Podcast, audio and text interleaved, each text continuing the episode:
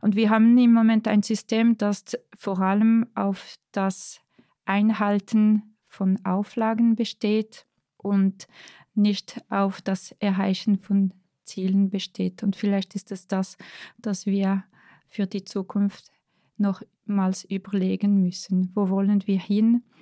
Aber um die Ziele auch zu erreichen, denke ich, müssen wir auch die Landwirtinnen und die Landwirten in der Verantwortung nehmen und sie auch vertrauen. Hallo und herzlich willkommen zum zweiten Teil des Podcasts mit Veronique Chevier und Daniel Böhler zu der neuen Biodiversitätsverordnung für die Landwirtschaft. Wir sprechen darüber, was es bedeutet, dass vermutlich ab dem nächsten Jahr 3,5 Prozent der Ackerflächen für Biodiversitätsförderflächen reserviert werden sollen. Und wir werfen einen Blick darauf, wie in Zukunft Biodiversität und Landwirtschaft besser miteinander vereint werden können.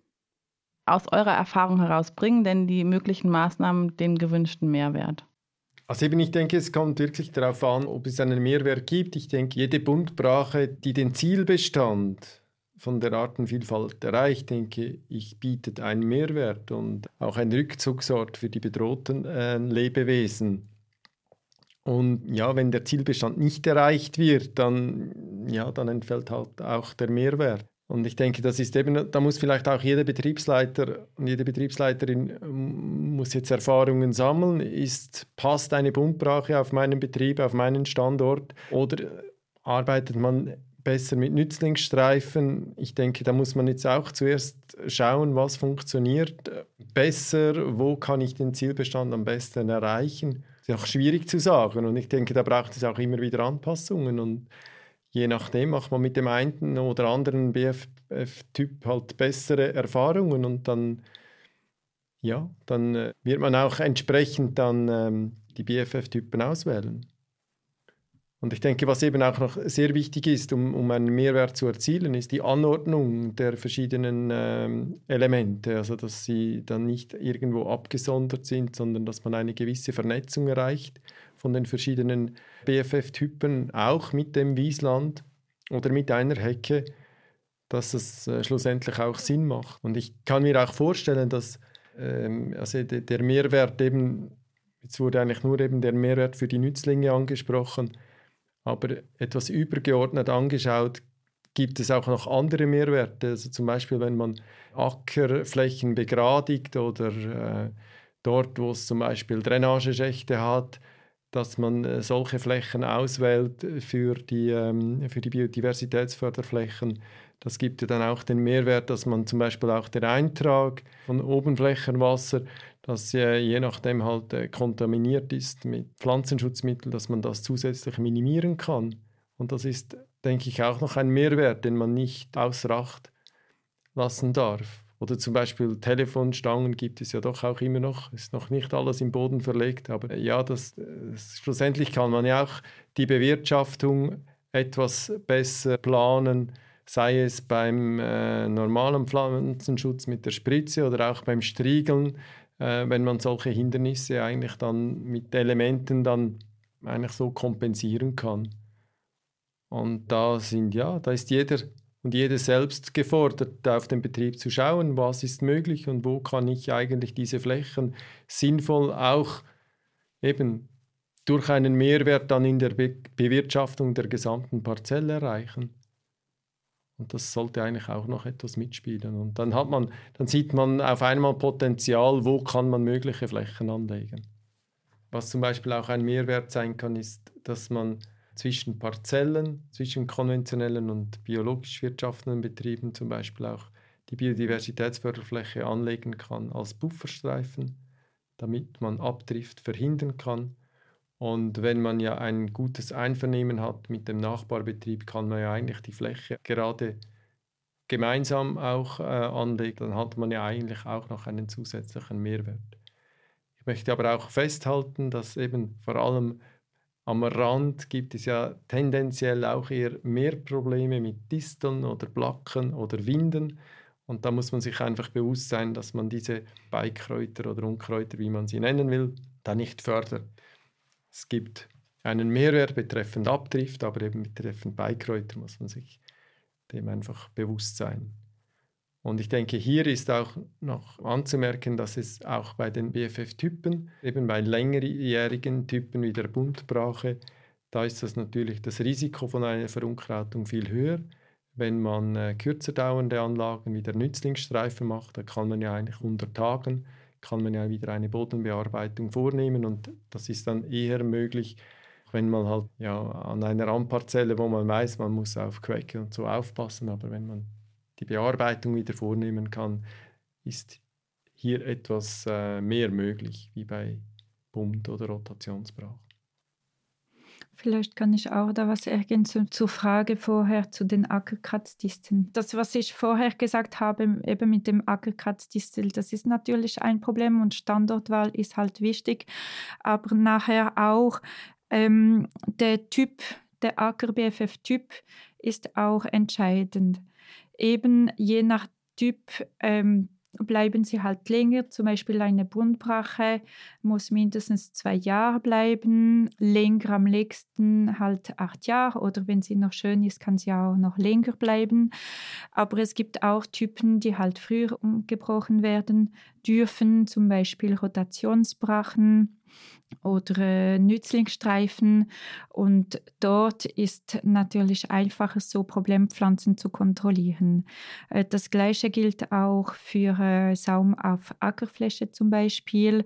Mit dem höheren Grasanteil in der Mischung deckt es den Boden besser ab und verhindert somit auch die Ausbreitung äh, von Problempflanzen.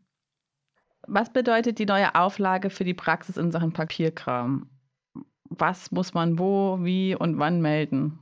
Ja, also ich denke, vom Papierkram her hält sich das eigentlich in Grenzen, weil wenn die Biodiversitätsförderfläche einmal angelegt ist, dann, ähm, ja, wie schon Vero Nick erwähnt hat, sind dann eigentlich die Durchgänge die einzigen Maßnahmen, die man aufzeichnen muss. Sonst gibt es keine, mehr oder weniger keine Aufzeichnungen äh, die getätigt werden müssen, wie zum Beispiel Striegeln oder die Bodenbearbeitung. Und die Anmeldung erfolgt ja über die kantonale Datenerhebung einmal im Jahr. Also vom Papierkram her denke ich, ist, es ist einfach bis die Anlage steht und dass die halt auf dem AGIS dann entsprechend ausgeschieden wird, dass das eingezeichnet ist, dass die Flächendaten übereinstimmen. Aber wenn das mal, vor allem bei längerjährigen äh, Anlagen wie der Buntbrache oder der Rotationsbrache, hält sich der Aufwand in Grenzen. Bei den äh, einjährigen Anlagen, das ist sicher etwas aufwendiger, dass man äh, jedes Jahr wieder die entsprechenden Streifen dann beim AGIS einträgt und die Flächendaten aktualisiert, dass die Ackerfläche dann etwas abnimmt.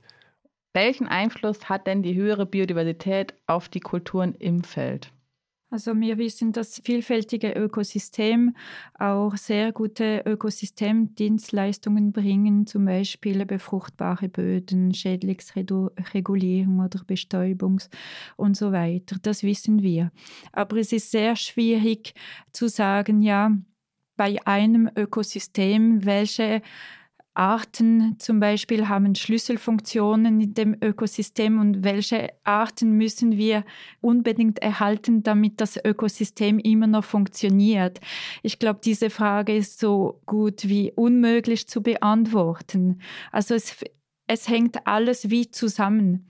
Und das Problem mit der Biodiversität ist, dass ähm, im Gegenteil zum Klimaproblematik, also beim Klima kann man zeigen, so viel CO2 in der Atmosphäre gibt so viel Grad mehr in der Welt quasi Temperatur. Aber bei der Biodiversität kann man nicht sagen, so viele Arten weniger gibt es, so viele Ökosystemdienstleistungen weniger. Das kann man nicht sagen. Das ist viel, viel komplexer als das.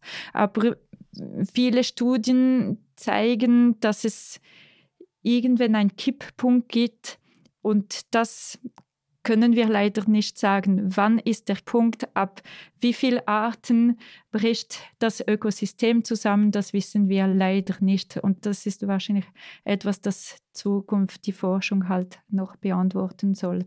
Aber um sicherzustellen, dass wir weiterhin auch auf gute Ökosystemdienstleistungen zählen dürfen, dann sollten wir wirklich uns möglichst anstrengen, da so viele Arten wie möglich erhalten und fördern. Ja, also ich denke, dass, da ist die Forschung und Beratung auch gefordert, dass wir hier Resultate liefern können. Wenn wir hier Resultate haben und wenn man den Nutzen von solchen Flächen auch sieht oder belegen kann, dann wird automatisch die Akzeptanz viel größer und für die Produktion kann es durchaus Sinn machen, dann solche Flächen spezifisch anzulegen. Und ich denke, hier eben bin ich überzeugt, da gibt es auch extrem viel Entwicklungspotenzial, auch in der Art von den Mischungen. Und daher erwarte ich eigentlich schon auch, dass dann diese, ähm, jetzt sind es sechs Typen, BFF-Typen, die erlaubt sind, oder die man anlegen kann. Und dass hier eigentlich die, die Anzahl in Zukunft zunimmt, dass man also produktionsspezifisch da noch Reifen anlegen kann, wo man dann schlussendlich wirklich auch einen Nutzen hat in der, in der Schädlingsregulierung. Und das, ja, da, da erhoffe ich mir auch schon einiges. Also da sehe ich eigentlich die positiven Chancen, dass wir hier weiterkommen und schlussendlich von der Produktion her eigentlich ja, gewillt sind, eigentlich diese Flächen ähm, eigentlich freiwillig zu machen. Und ich habe immer etwas Mühe, dass alles über die Beiträge gelöst werden muss. Also von mir aus müsste es eigentlich so interessant sein, dass wir es aufgrund der Produktion anlegen und eine sichere Produktion von Lebensmitteln eigentlich erreichen. Und dass es nicht immer nur über die Beiträge geht. Mhm. Was meint ihr? Sieht es so aus, als ob die 3,5%-Regelung beibehalten wird oder regt sich so viel Widerstand, dass absehbar ist, dass das eventuell doch nochmal geändert wird? Ich denke, es ist ohne Zweifel, wir müssen etwas unternehmen. Und jetzt ist es eben einfach den 3,5 Prozent. Diese Regelung ist eingeführt. Ich denke, die einfachste Möglichkeit, um einen Beitrag zu leisten. Aber ich denke, die Maßnahmen, mit welchen man die 3,5 Prozent erfüllen kann, ich denke, da braucht es noch etwas Innovation. Genau, das leitet super gut äh, zur nächsten Frage über. Ich habe nämlich gelesen, dass Landwirte den Wunsch haben, dass es noch zusätzliche anrechenbare Maßnahmen gibt. Welche könnten das sein? Und wie seht ihr das? Wird da in Zukunft noch was kommen? Also die Kantone haben jetzt schon die Möglichkeit, regionspezifische BFF vorzuschlagen beim BLW und die werden dann geprüft und wenn sie dann akzeptiert werden, dann können sie nachher auch angemeldet werden. Aber die Möglichkeit gibt es. Also wenn es da weitere gute Flächen oder Methoden oder Ansätze gibt, also die Möglichkeit gibt es, ja.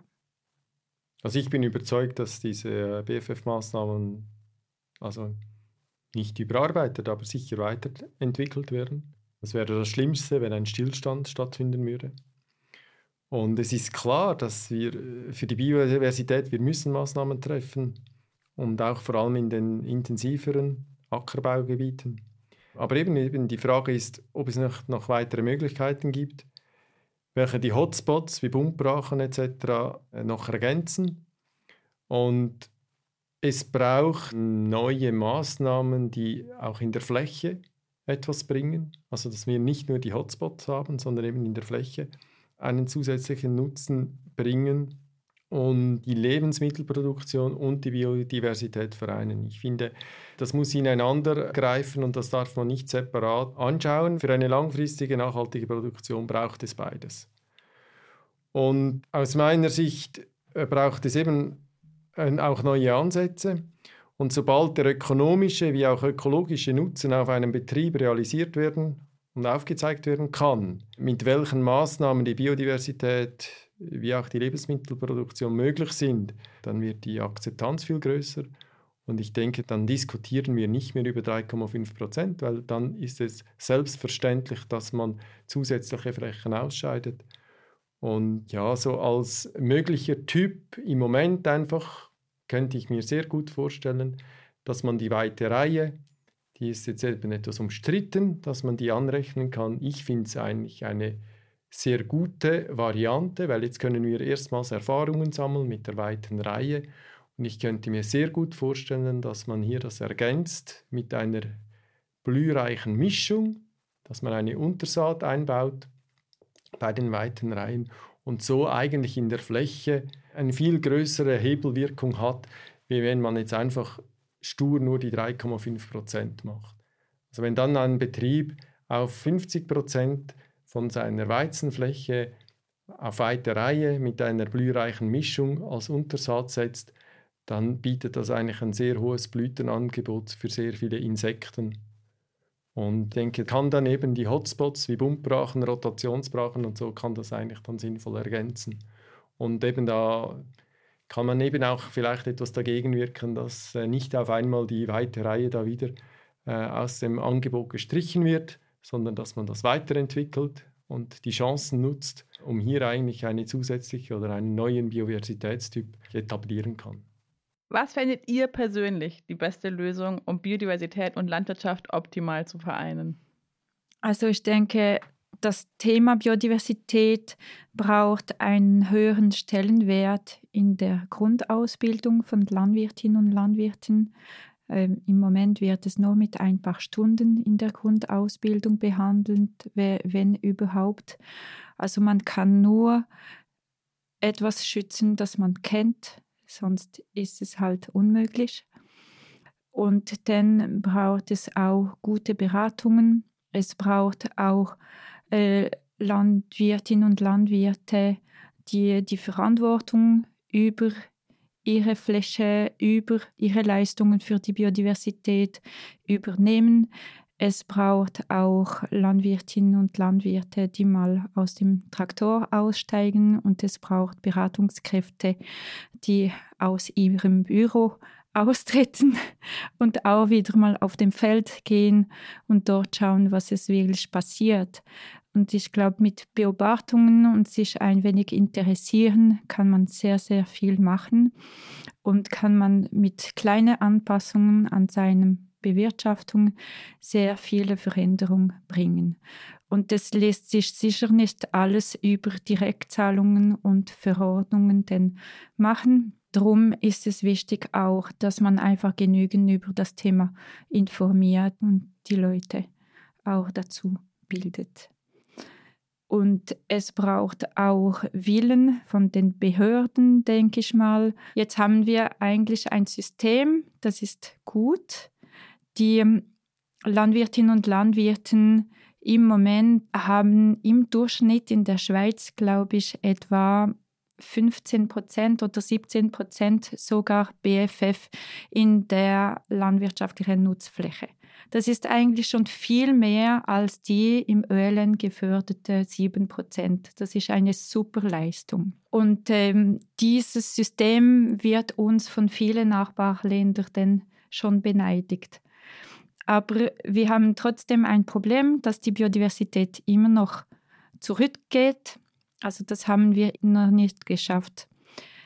Und das Problem liegt vor allem daran, dass von den 17 Prozent BFF den großen Teil keine ökologische Wert hat, also keine ökologische Qualität oder zu niedrige ökologische Qualität hat.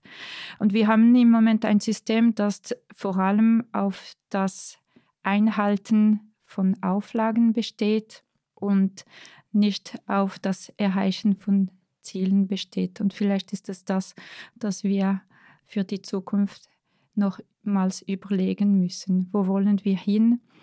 Aber um die Ziele auch zu erreichen, denke ich, müssen wir auch die Landwirtinnen und die Landwirten in der Verantwortung nehmen und sie auch vertrauen. Also ich denke eben, du hast nach der besten Lösung gefragt, um die Biodiversität und die Landwirtschaft zu vereinen. Und äh, wenn man nach der besten Lösung gefragt wird, da darf man ja vielleicht auch einen Wunsch äußern. Dass wir etwas unternehmen müssen, ist, glaube ich, allen klar. Und ich finde aber, man darf nicht nur auf uns Bäuerinnen und Bauern, dass wir dieses Problem lösen.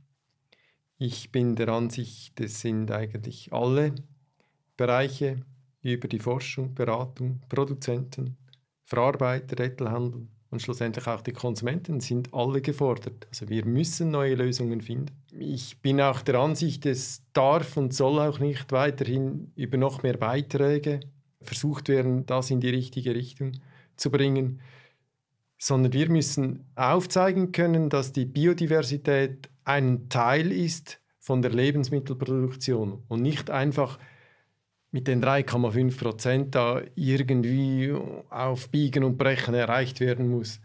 Und wenn die Biodiversität Teil der Lebensmittelproduktion angeschaut wird, dann bekommt es einen ganz anderen Wert.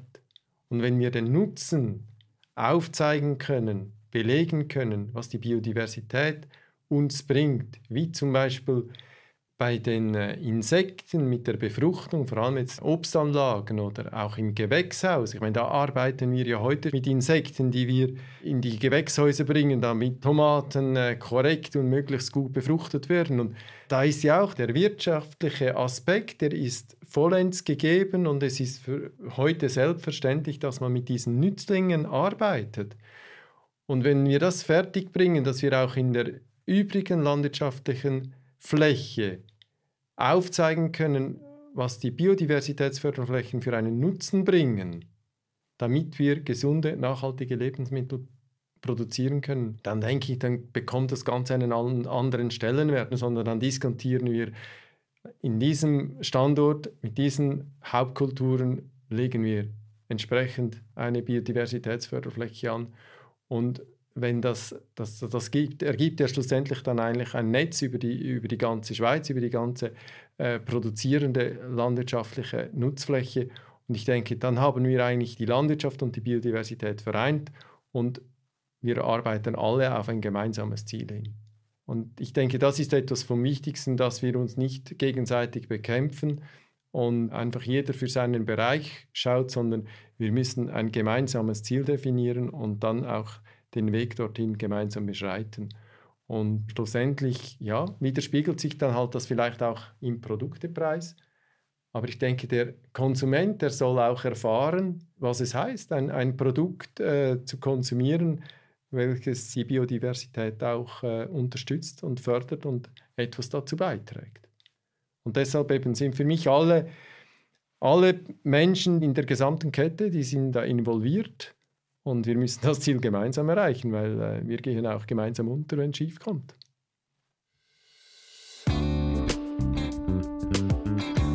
Und das war es auch schon wieder mit den Stimmen zum Thema 3,5 Prozent Biodiversitätsförderfläche auf dem Acker. In der nächsten Folge wenden wir uns wieder den Hoftieren zu und besprechen mit dem Tierarzt und Fibelexperten Christoph Notz über die Wiederkäuerfütterung. Bei Fragen, Anregungen oder Kritik schreibt uns eine E-Mail oder hinterlasst uns Kommentare auf YouTube oder Instagram. Wenn euch der Podcast gefallen hat, freuen wir uns auch über eine Sternebewertung bei Spotify oder Apple Podcasts oder einen Daumen hoch auf YouTube. Wir freuen uns, wenn ihr auch beim nächsten Mal wieder dabei seid. Euer Fibel Fokus Team.